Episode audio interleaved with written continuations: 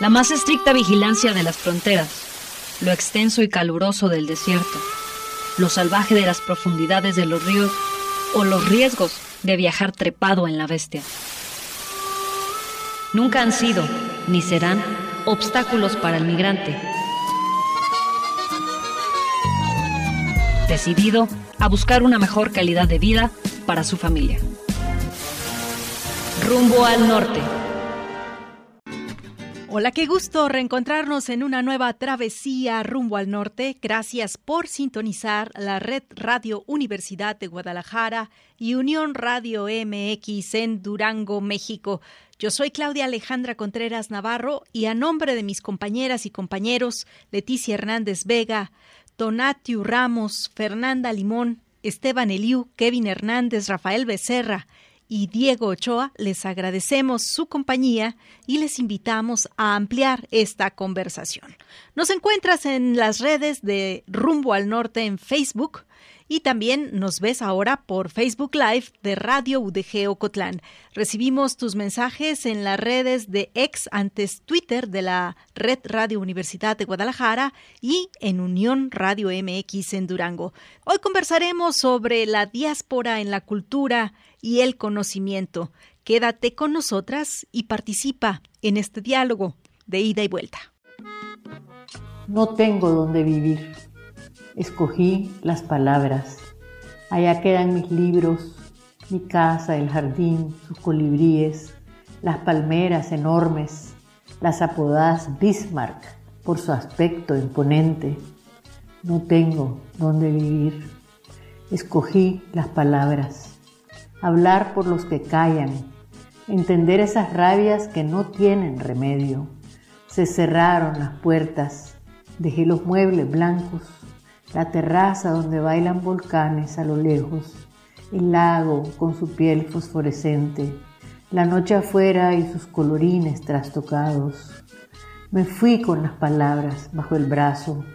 Ellas son mi delito, mi pecado, mi Dios me haría tragármelas de nuevo. Allá quedan mis perros, Macondo y Caramelo, sus perfiles tan dulces, su amor desde las patas hasta el pelo, mi cama con el mosquitero, ese lugar donde cerrar los ojos e imaginar que el mundo cambia y obedece a mis deseos. No fue así, no fue así. Mi futuro en la boca es lo que quiero, decir, decir el corazón, vomitar el asco y la ranura. Queda mi ropa yerta en el ropero, mis zapatos, mis paisajes del día y de la noche, el sofá donde escribo, las ventanas. Me fui con mis palabras a la calle, las abrazo, las escojo. Soy libre aunque no tenga nada. Como extraño mi sabana hermosa metido en la cordillera, esperando que llegue la hora de regresar a mi Recuperamos la voz de esta poeta y novelista nicaragüense quien compartió para el diario El País estas palabras luego de que fue despojada de su nacionalidad y para entender los desplazamientos de personas con alta calificación académica y técnica que se ven en la necesidad de salir de sus países de origen, conversamos con el doctor Manuel Ortiz Barrera, profesor investigador de la Universidad de Guadalajara. Te invito a escucharlo representar en un año las influencias y penurias de este lado de continente colonizado, explotado, marcado, no Los intelectuales tienen un papel sumamente relevante en la sociedad, sin importar cuál sea su dirección política o cuál sea su momento económico.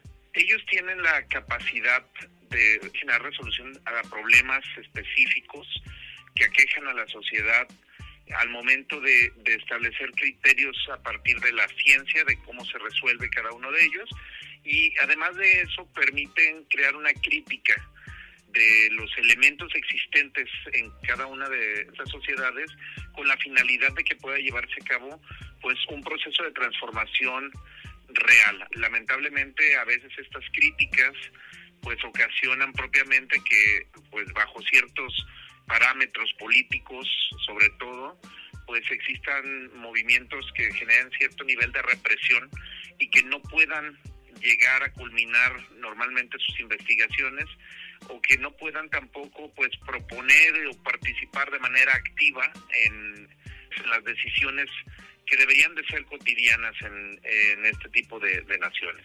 Los desafíos que presentan estas personas, tanto en lo emocional como en lo logístico, son diversos. ¿Cómo acompañar a las personas que deben de salir por estas razones de sus países?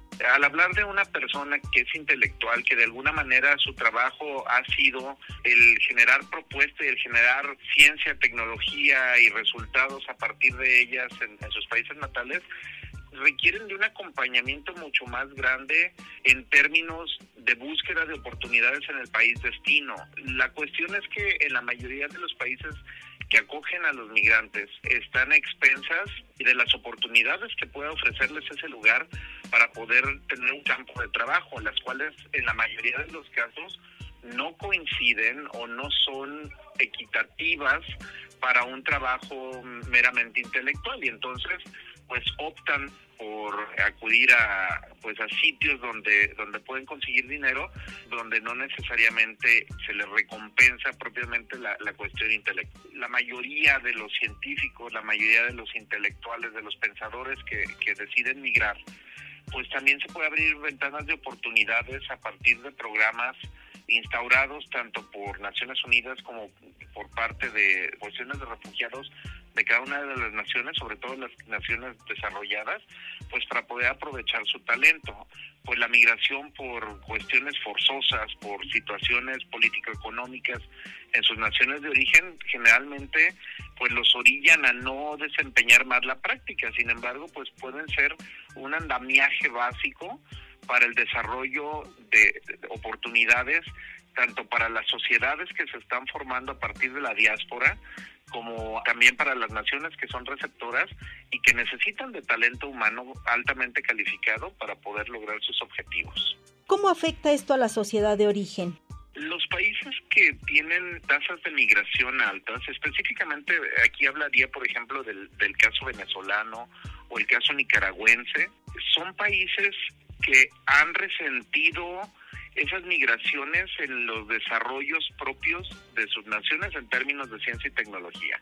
Específicamente en, el caso venezolano, tenemos que eh, después de la llegada al poder de Nicolás Maduro, empezó a haber una salida masificada de personas que buscaban refugio prácticamente donde fuera.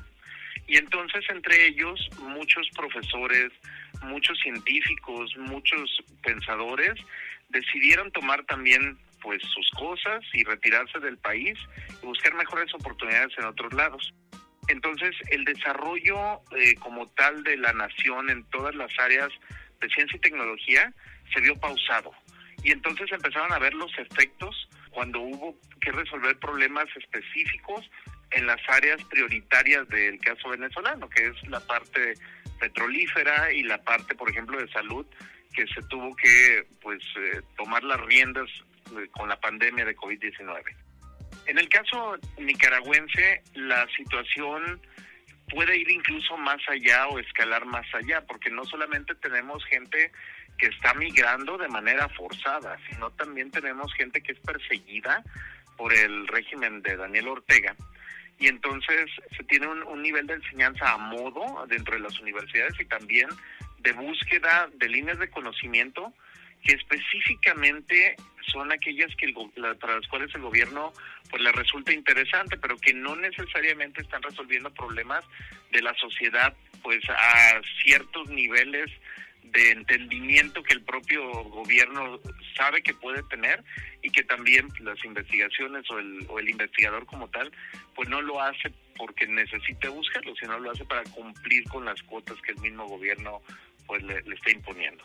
El caso de Nicaragua es de llamar la atención justo por las medidas represivas de quitarles incluso la nacionalidad, de volverlos apátridas. La dificultad principal que, sufre, que sufren sus pensadores y sus científicos es que al tratar de salir de su nación, muchas veces en naciones mucho más desarrolladas, no necesariamente tienen un trato equitativo con aquellos que, que se encuentran en ese lugar y más aún si, si le agregamos pues esa cuestión de que salen ya sin una nacionalidad, que se convierten en apátridas y que resulta muy difícil su movimiento de manera legal ante otras naciones, pues sí se ven condicionados propiamente a buscar otras oportunidades. Sin embargo, vienen a complementar a los sistemas de pensamiento y de conocimiento que tienen en cada una de estas naciones.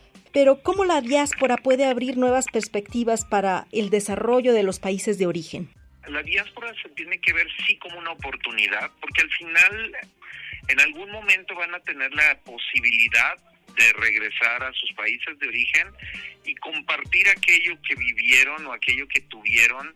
Pero además de eso, si le agregamos la perspectiva científica, pues entonces vamos a tener una gran capacidad de respuesta de problemáticas que de otra manera quizás no hubieran podido ser resueltas debido a que se verían desde una perspectiva unilateral. Bajo este criterio, un pensador, un científico que se encuentra, por ejemplo, en una nación ya desarrollada y que pretende resolver algún problema de su país de origen, muy posiblemente conciba resultados y propuestas que sean mucho más innovadoras, más allá de si pueden o no pueden regresar, es el impacto que sus investigaciones y que el desarrollo de ciencia y tecnología puede llegar a tener directamente para los pueblos de donde proceden. Y la realidad es que pueden ser el apalancamiento, el apuntalamiento de un nuevo crecimiento para pues para las naciones de, de donde proceden. Entonces hay que tender puentes. La idea es que se tiendan puentes entre las dos naciones, pero a través de la propia ciencia. Y con ello se fortalece mucho no solo la relación que se pueda tener, sino también una nueva vista de perspectivas futuras para el país de origen. Recién acaba de celebrarse un encuentro para una vecindad, digamos, más armoniosa, para buscar el bienestar de las personas que están saliendo por diferentes razones de sus países, llegando a México con el único objetivo de acercarse a la frontera norte y llegar hasta Estados Unidos de Norteamérica. Muchos de estos migrantes que ya lo han hecho con antelación están enriqueciendo, ya sea en México o en cualquier otra parte del orbe, están contribuyendo a sus países a través del envío de remesas. Exactamente. Y hay que entender que lo idóneo, digo, en un mundo utópico, pues sería que aquellas personas que decidan migrar, pues lo hicieran de una manera completamente legal en cuanto a la parte de, de documentación, pero también libre en cuanto a la parte de pensamiento. Y es algo que lamentablemente, pues la mayoría de las naciones de donde está sucediendo estas grandes migraciones, pues no lo están haciendo bajo ese tipo de criterios, sino más bien, pues eh, las naciones se ven obligadas en algunos casos a, a recibir no solamente a talento humano, de alta calificación, sino también pues a personas que están buscando la subsistencia cotidiana. Pero algo que sí se debe de entender es que es, es una crisis que está afectando a la humanidad y que específicamente al tratar a las personas que se dedican a la investigación y que se dedican a la ciencia, tuvieron que salir de ahí por falta de recompensa a su trabajo. Y entonces eso lo único que genera es que pues los estratos económicos de, de las sociedades de donde parten pues se vean aún más golpeados y no permitan que las tasas se ajusten correctamente bajo una movilidad pues tan desafiante y tan desordenada. Si en el caso, por ejemplo, de Venezuela, la Comisión Económica de, América Latina y del Caribe muestra que con esa salida masificada de talentos que están saliendo del país, sobre todo a finales del 2021, los ingresos del país por concepto de ciencia y tecnología bajaron de 35 millones de dólares a prácticamente 19. Entonces, pues literalmente se ve afectado una parte del sector que podría ayudar a mejorar condiciones para que otros sectores menos favorecidos pudieran tener inclusive hasta trabajo, pero pues Qué dato tan revelador y tan contundente de la muestra de esta masa crítica que se requiere en todas las sociedades. Doctor, le agradecemos la oportunidad de conversar con el auditorio de Rumbo al Norte y le pediríamos redes donde podemos seguir su trabajo. Mis redes sociales es arroba Manuel Ortiz B 01 en Twitter o Manuel.ortiz en Facebook. Tengo un hermano peruano, otro chicano, un chileno, colombiano, un chino. Gracias a la vida que me ha dado tanto, me dio dos luces que cuando los abro, perfecto distingo lo negro del blanco. Uno no escoge el país donde nace, pero ama el país donde ha nacido. Uno no escoge el tiempo para venir al mundo, pero debe dejar huella de su tiempo. Nadie puede evadir su responsabilidad. Nadie puede taparse los ojos, los oídos, enmudecer y cortarse las manos. Todos tenemos un deber de amor que cumplir, una historia que nacer, una meta que alcanzar. No escogimos el momento para venir al mundo. Ahora podemos hacer el mundo en que nacerá y crecerá la semilla que trajimos con nosotros. Yoconda Belli, poeta. Gracias a la vida.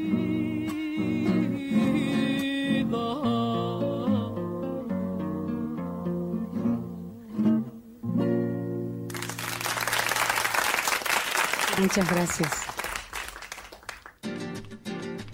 Agradecemos a Rafael Becerra por poner la voz para celebrar y reconocer la obra y el talento de esta maravillosa poeta. Gracias por continuar con nosotras. Hoy conversamos sobre la diáspora en la cultura y el conocimiento en esta travesía dedicada a la migración y los derechos humanos.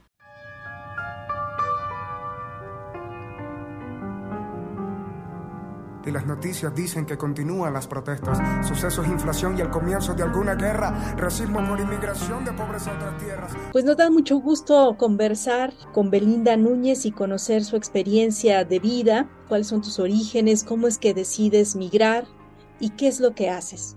Primero, muchísimas gracias. Siempre va a ser un placer dar un granito de arena y ser vocera de un pueblo que es un pueblo bastante noble, amable, inteligente, proactivo. Soy psicóloga de profesión. En noviembre de este año ya se me cumplen siete años que emigré.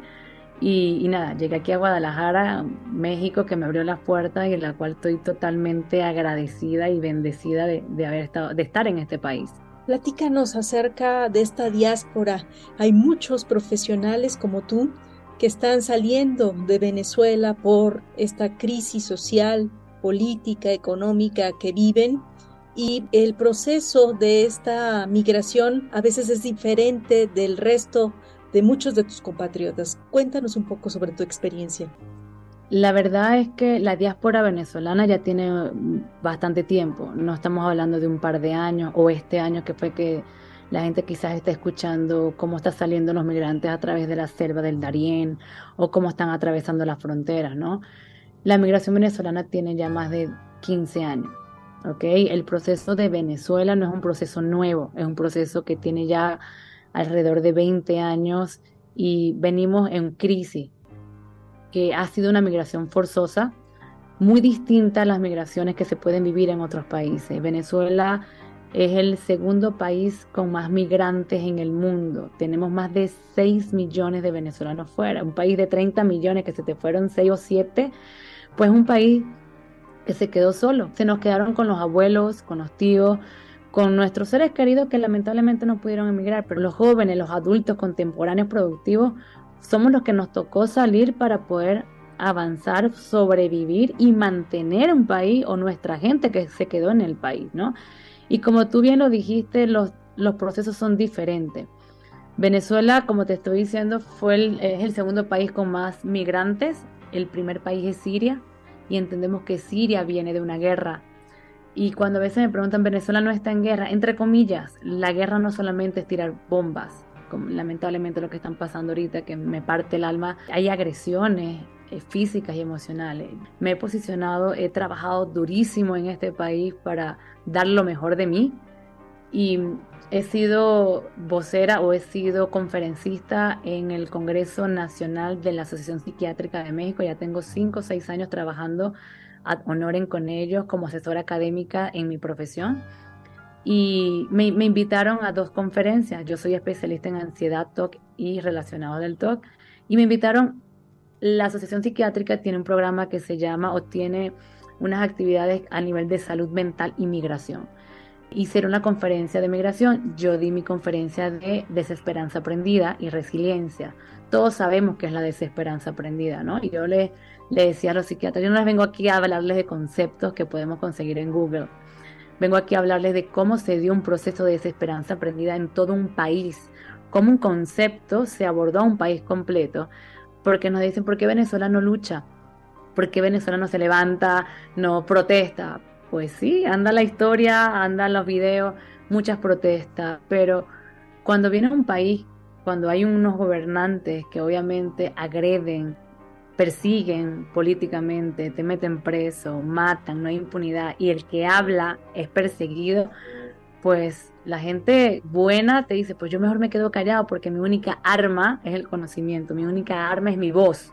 Yo no tengo pistola, no tengo con qué defenderme, mientras que el otro lado sí. Y cuando hay desabastecimiento de los primeros, de los productos básicos de alimentación, pues no hay manera.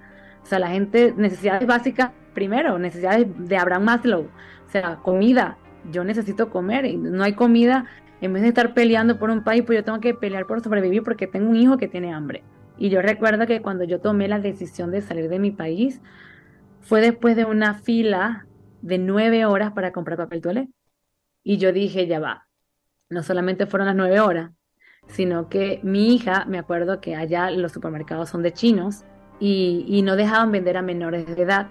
Entonces, bueno, yo hago mi, fila, llego después de nueve horas a un bulto, solamente un bulto de papel toalé. Y el chino le dice a mi hija, ¿tú vas a querer uno? Y mi hija, sí. Y le dieron otro y nos sentimos tan felices porque agarramos dos bultos de papel toalé. Y ella así como que, mami, me vendieron, qué felicidad. Y yo, ahí como que hice clic y dije, ya va. Mi hija tiene 10 años, 11 años yo no puedo que la felicidad de mi hija sea comprar papel toalé. O sea, yo dije, no trabajé, no estudié, no me esfuerzo en una vida para darle lo mejor a mi hija, para que mi hija, su felicidad sea comprar papel toalé. Nosotros somos cuatro, yo soy de una familia de cuatro hermanas, de las cuales ya dos habían salido del país. Ya tenía una que tenía cinco años en Londres y eh, la otra ya tenía un, dos años, un año, dos años en Canadá. Estamos disgregados tengo ahorita, la que está en Londres está viviendo en Irlanda, ya tiene 10 años en Irlanda. La otra ya tiene 12 años en, en, Canadá. Yo tengo ya 7 años en México. Tengo una hermana que se quedó en Venezuela, ¿ok? No se quiere ir, está arraigada al, país, mm, está allá, ¿no? Y de una u otra manera, ese fue el clic el que me tomó a mí la rienda de decir, porque a mí me iba bien, o sea, literal, y dice, bueno, uno trabaja, le echa ganas, pues puede salir, pero dije, no es dinero, no es si hice la fila o no hice la fila, que no se justifica una fila de nueve horas para comprar papel toalé. Dije, no quiero que mi hija tenga esta felicidad. Eso fue mi acabose, esa fue, esa fue la toma de decisión de decir, me voy. Y bueno, tomando, tratando, como tú dices, la, la migración venezolana no es igual que otra, es una, una migración muy preparada. Tú vas a ver en los Estados Unidos gente que limpia de, de, niñeras, trabajando en McDonald's, en restaurantes, de este, señoras que limpian casa y todas son ingenieras profesionales, licenciadas, arquitectas, etc. La inmigración venezolana es muy preparada. Chile, eh, la mayor cantidad de médicos de Chile que están en puestos importantes son venezolanos. El venezolano está muy bien preparado. Entonces yo digo de que muchos gobiernos han utilizado de buena manera la mano de obra venezolana, que no gastaron ni un dólar en formación para decirle, vente para acá, te doy la bienvenida y, y échale ganas y aquí te abrimos las puertas para trabajar. Lamentablemente migramos gente buena y gente no tan buena como todos. Eh, ya la migración está saliendo a diestra y siniestra. Eh, los que no tienen muchos recursos y están muy desesperados, les toca migrar a pie. Los países que más tienen migrantes venezolanos, obviamente es Colombia por ser nuestro país hermano. Este, lo que es toda Sudamérica, está Colombia, está Ecuador, está Chile, Argentina, que tienen muchos migrantes venezolanos, está Brasil, que es el otro, otro país fronterizo con nosotros. Entonces, lamentablemente nos ha tocado salir, sobrevivir. Yo le digo, la migración ha sido nuestro derecho de sobrevivencia y la migración no es un delito. ¿Ok?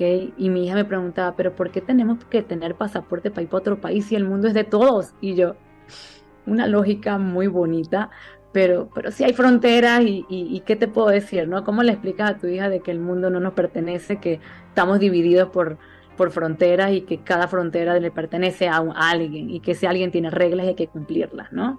Entonces, lamentablemente a veces la migración masiva nos ha llevado a, que muchos países nos vean mal, a que muchos países nos etiqueten, eh, como te estoy diciendo, migran cosas eh, profesionales, pero también migran gente que no está tan bien. Y el país, Venezuela, en la política de Venezuela, o el régimen de Venezuela, que no es democracia, el régimen de Venezuela es un régimen orquestado que tiene su tentáculo para disturbio en otros países. ¿Ok? Y esos son secretos a voces que no se dicen en muchas partes, que, que lo decimos a petit comité, eso no se puede publicar.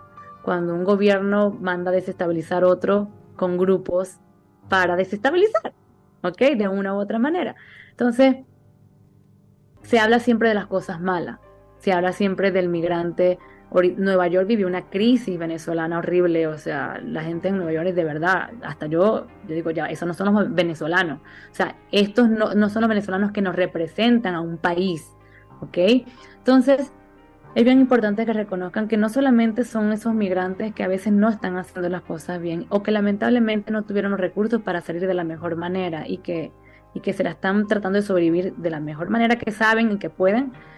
Hay una gente que está capacitada, que está luchando, que está reivindicando y que estamos dando el máximo, estamos dando el máximo a un país que, que yo te digo, yo estoy súper agradecida con México, ya soy mexicana, este, ya me naturalicé, ya yo te puedo decir, ya tengo doble nacionalidad. Lamentablemente, ante México tuve que renunciar a mi nacionalidad venezolana.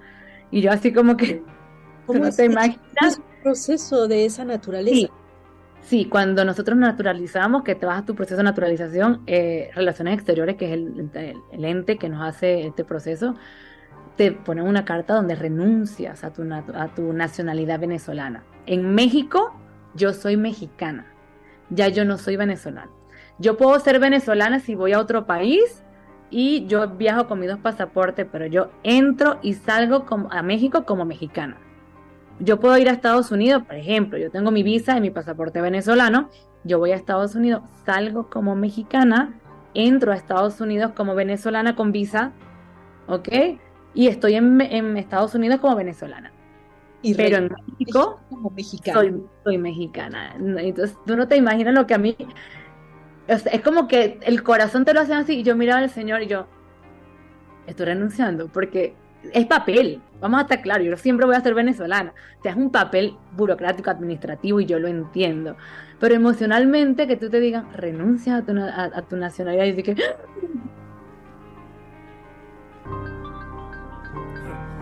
somos todos, cambia el hormiguero. Nuestra invitada Belinda Núñez nos habló antes del corte del concepto de la desesperanza aprendida, de ese estado en el que las personas no emiten respuestas para evitar el rechazo, ya sea porque no encuentran condiciones o bien porque les es imposible escapar. Ahora te invito a conocer cómo ella, a su llegada, se propuso vivir este proceso de integración en México y ejercer su profesión como especialista en la salud mental.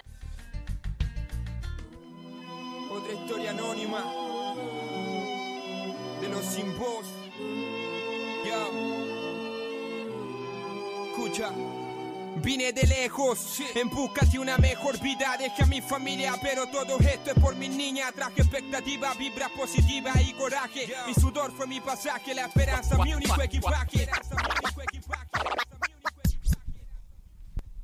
Y, y yo me presento en todos lados, o sea, yo soy tipo Benemex. Sí, México lo llevo en el corazón. Tengo Venezuela hasta tatuada en mi piel y estoy muy orgullosa de donde vengo porque gracias a donde vengo soy quien soy. Venezuela me educó, me formó, me llenó de valores, me llenó de conocimientos y ahorita estoy en México ejerciendo la mejor profesión que yo podía escoger en mi vida, como es la psicología, y ayudar a los mexicanos a, a su salud mental, ser vocera de la Asociación Psiquiátrica de México en la salud mental.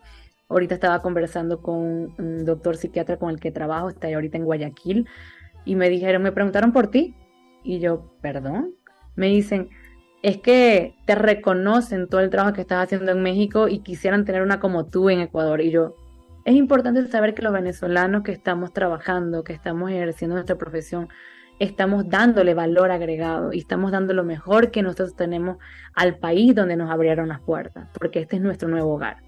Entiendo que ahora estás perfectamente instalada y que además ofreces este servicio profesional y también colaboran contigo otros colegas mexicanos para atender la salud mental, que es fundamental en estos, en estos tiempos que vivimos.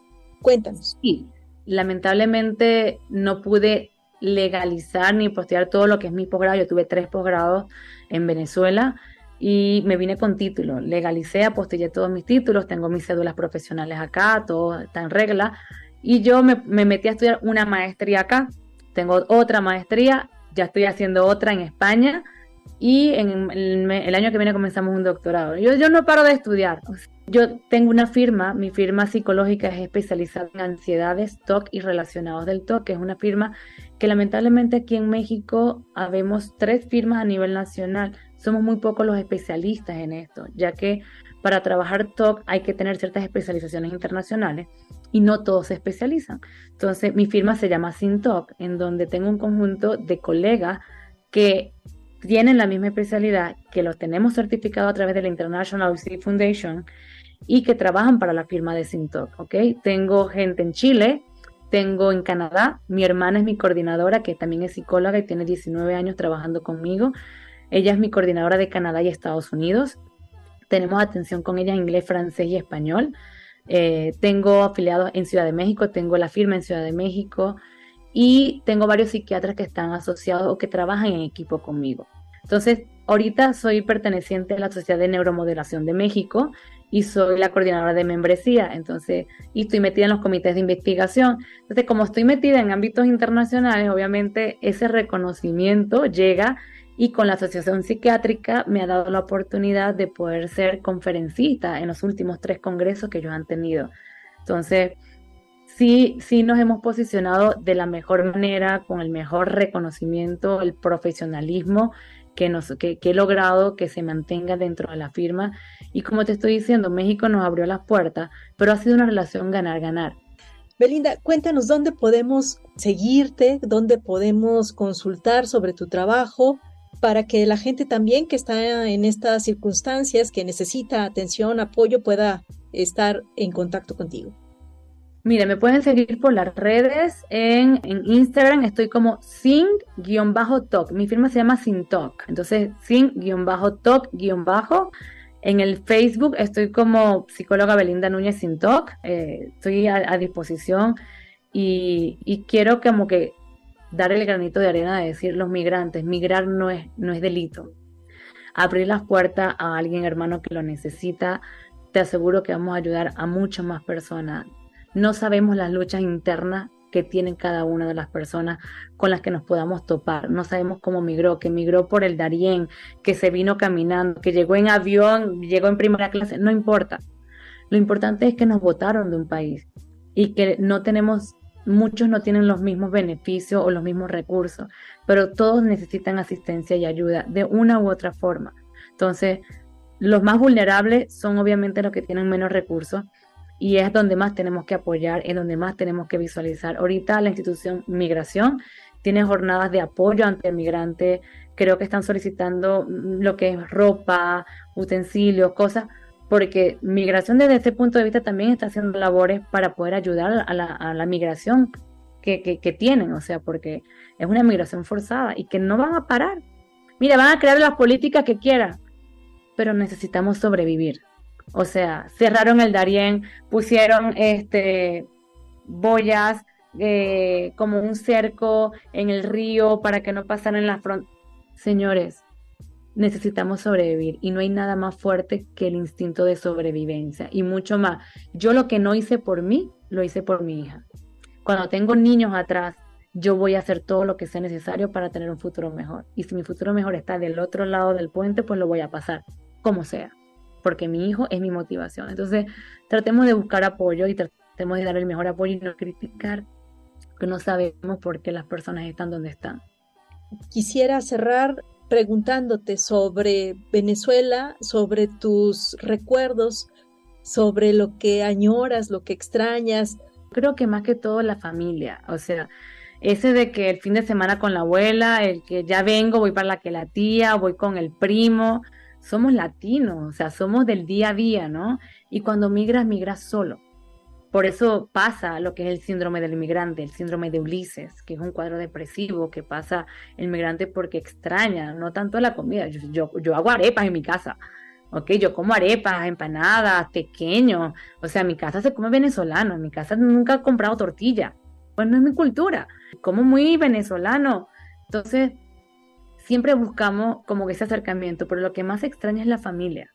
Lamentablemente tuve la oportunidad de ir, y digo lamentablemente porque no quise ir a mi país en la situación hace dos años por la muerte de mi ex esposo y tuve que llevar a mi hija a, bueno, a esta lamentable situación. No es Venezuela. O sea, Venezuela ahorita no es mi Venezuela.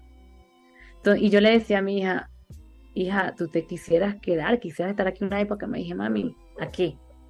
Ya los amigos no están, ya no está la familia. Es un país en desierto.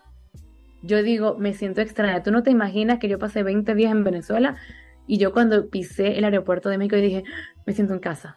O sea, ya Venezuela no es mi casa. Extraño lo que era, extraño lo que fue, lo que viví y miro la foto y yo digo, híjole, o sea, que, o sea, que, feliz fui y no lo sabía.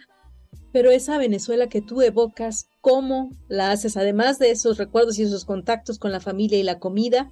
Yo soy mucho de gaita y ahorita que viene la época, la época de, diciembre, en la época de diciembre tenemos comida típica, plato típico y tenemos música típica que son las gaitas venezolanas. Neguito Borjas, está Guaco, eh, Venezuela tiene muy buenos músicos. Yo cuando a veces quiero escuchar, me pongo a escuchar Voz Bass, que son grupos de música de mi país que algunos estudiaron conmigo y que son famosos. Está Chino y Nacho, me pongo a escuchar Chino y Nacho, que también son venezolanos y que también tienen este, referencia. Fui al concierto de Ricardo Montaner. Ricardo, Ricardo es de mi pueblo, Ricardo es del Zulia, de Maracaibo. Entonces yo así como que, o sea, empiezas a conectarte. Entonces, Ricardo Montaner, las canciones viejitas, yo así como que amor y dolor, me sentí, me sentí en los primeros conciertos que yo iba cuando estaba allá en Venezuela con Ricardo. Sí, la música te conecta mucho con, con, tu país. Franco de Vita, yo amo Franco de Vita, o sea, son venezolanos que tú dices, te van a conectar, te representan, los reconocen a nivel mundial. Y de una u otra manera, Oscar de León, este, mira, aunque no sea venezolana, Olga Tañón es casi que Venezuela. Yo amo la música salsa, merengue, nos encanta, literalmente. O sea, nosotros somos mucho de bailar. El bailar es algo que ya no hago aquí, eh, en, Venezuela bailabas todos los fines de semana. Tú te reunías en la familia y, y salías a bailar ahí con la familia porque bailar es parte de la idiosincrasia de la cultura familiar. Aquí no bailan tanto. Entonces yo digo, pero si tú me preguntas personalmente ahorita no regresaría porque no es mi país. La verdad que no lo, no lo reconozco. Lamentablemente ya no estamos, los, que, los a estar ya no están. Y, en esta diáspora, eh, ¿ustedes han encontrado un, una comunidad acá, un, un apoyo en esa comunidad? Eh, los venezolanos somos un grupo que nos hemos reunido en todas partes del mundo, no en México, en todas partes del mundo. Hay grupos de venezolanos Mm, aquí en Guadalajara, en Jalisco, hay como 5.000 venezolanos. En Ciudad de México hay más de 30.000. Y tú vas a ver restaurantes venezolanos, comunidad, o sea, la comunidad venezolana se ha integrado, tenemos grupos de WhatsApp, nos reunimos, conversamos, nos chateamos, nos pasamos información, nos aconsejamos, eh, todo.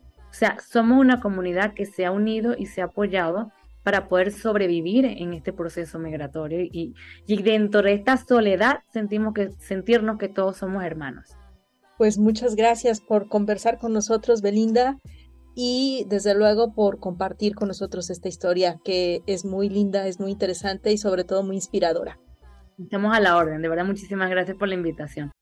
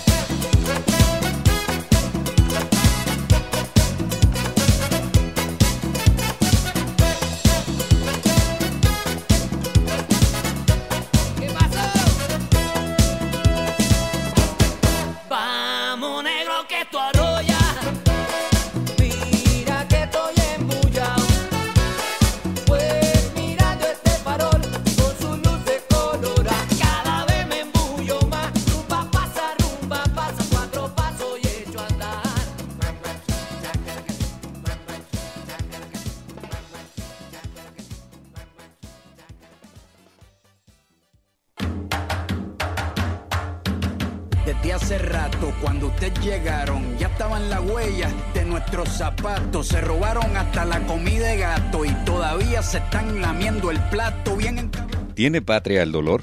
¿Tiene el corazón grabado un mapa donde solo cabe la propia geografía? Ningún hombre es una isla, dijo el poeta John Donne. No preguntes por quién dobla las campanas, están doblando por ti. Yoconda Belli, poeta. Cambino, mi hermano, esto sí es América.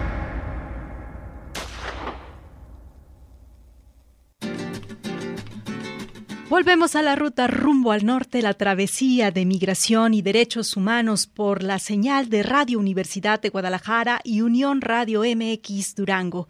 Yo soy Claudia Alejandra Contreras Navarro y me acompaña un gran equipo de trabajo que hace posible esta conversación. Gracias por tus participaciones y comentarios. Hace un momento leía en el Facebook Live a quienes nos comparten sus opiniones, Hazel Fallas de Costa Rica, en Jalisco, México, a Julio Farina, un saludo desde el sur, siempre con rumbo al norte. Buen programa. Gracias, Julio Farina. De la misma manera, agradecemos la participación y el comentario de Margarito Chávez Sánchez, quien comenta que trabajó en Venezuela por dos años antes de la entrada del presidente Chávez y existía un sistema económico muy fuerte que redituó en una ganancia económica y hoy dice una situación muy distinta. Así que también un abrazo para ti, Margarito, y desde luego también agradecemos a todos si nos están compartiendo y nos están regalando sus opiniones. Para nosotros es muy valioso estar en comunicación con todas y todos ustedes. Hoy dedicamos esta emisión a la diáspora en la cultura y el conocimiento. Escuchemos ahora la participación editorial de la doctora Leticia Hernández Vega.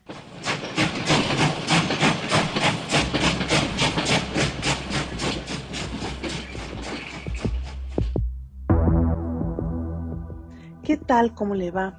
Un gusto coincidir en la frecuencia de rumbo al norte.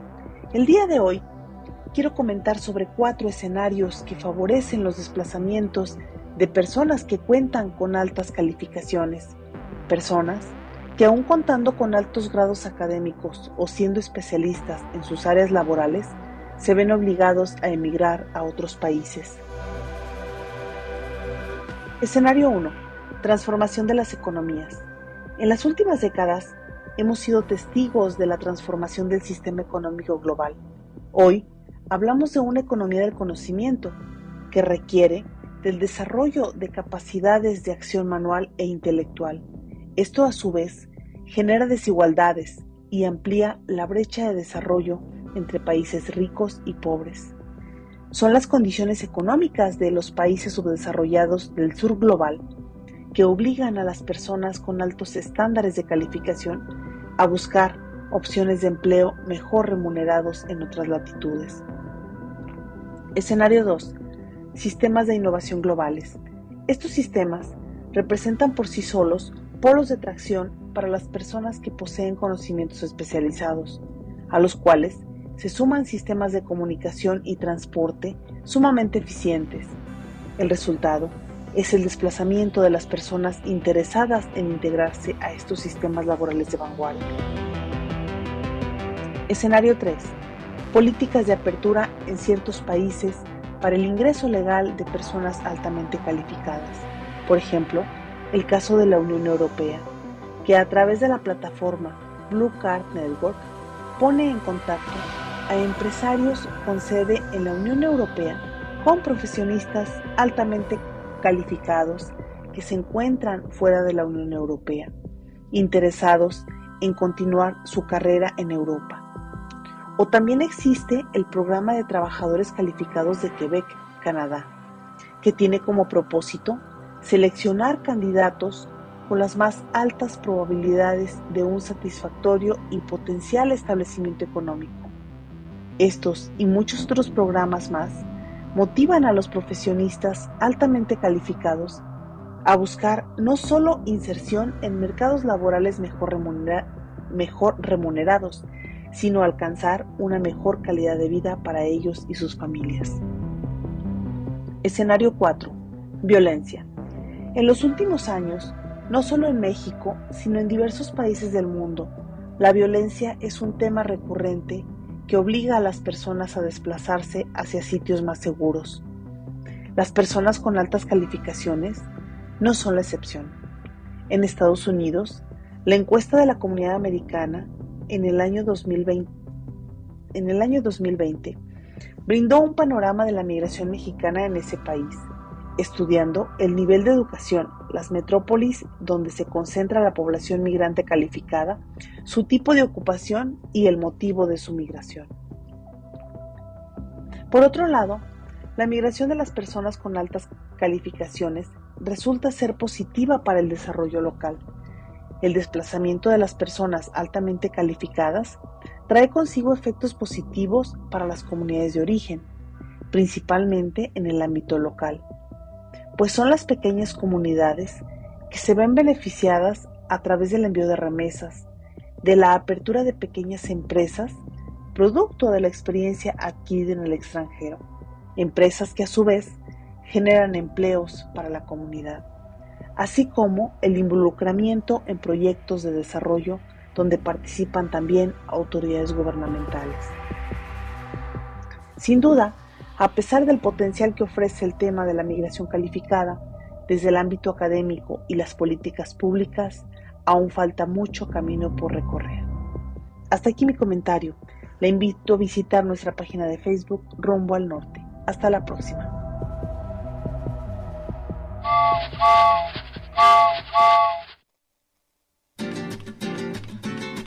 Muchas gracias a la doctora Leticia Hernández Vega y qué paradójico que en la llamada sociedad de la información y el conocimiento todavía nos quede tanto por avanzar para que la movilidad humana ocurra en mejores condiciones, las que nos den dignidad, respeto, reconocimiento. Para concluir hoy, en homenaje a quienes han tenido que salir de su patria y además sufrir la pérdida de su nacionalidad por decreto o capricho de un dictador que teme a la cultura y al conocimiento, escuchamos Nicaragua, Nicaragüita, en la voz de Carlos Mejía Godoy, a nombre de Leticia Hernández Vega, de Tonatiu Ramos, Diego Ochoa, Esteban Eliú, de Fernanda Limón y la participación de Kevin Hernández y Rafael Becerra en esta emisión, una servidora, Claudia Alejandra Contreras, les agradece su atención y compañía. Les invitamos a continuar en esta frecuencia. Nos encontramos hasta la próxima ruta, rumbo al norte. Pero ahora que ya sos libre, Nicaragüita, yo te quiero mucho más. Pero ahora que ya sos libre, Nicaragüita, yo te quiero mucho más.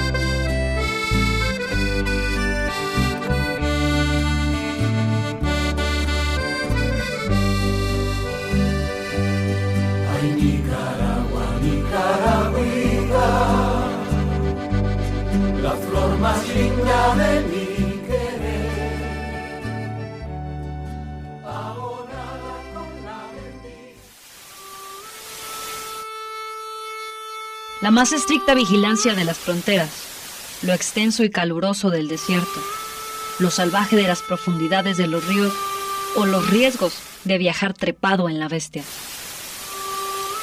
Nunca han sido, ni serán, obstáculos para el migrante.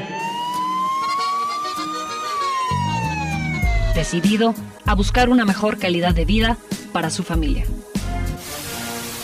Rumbo al norte.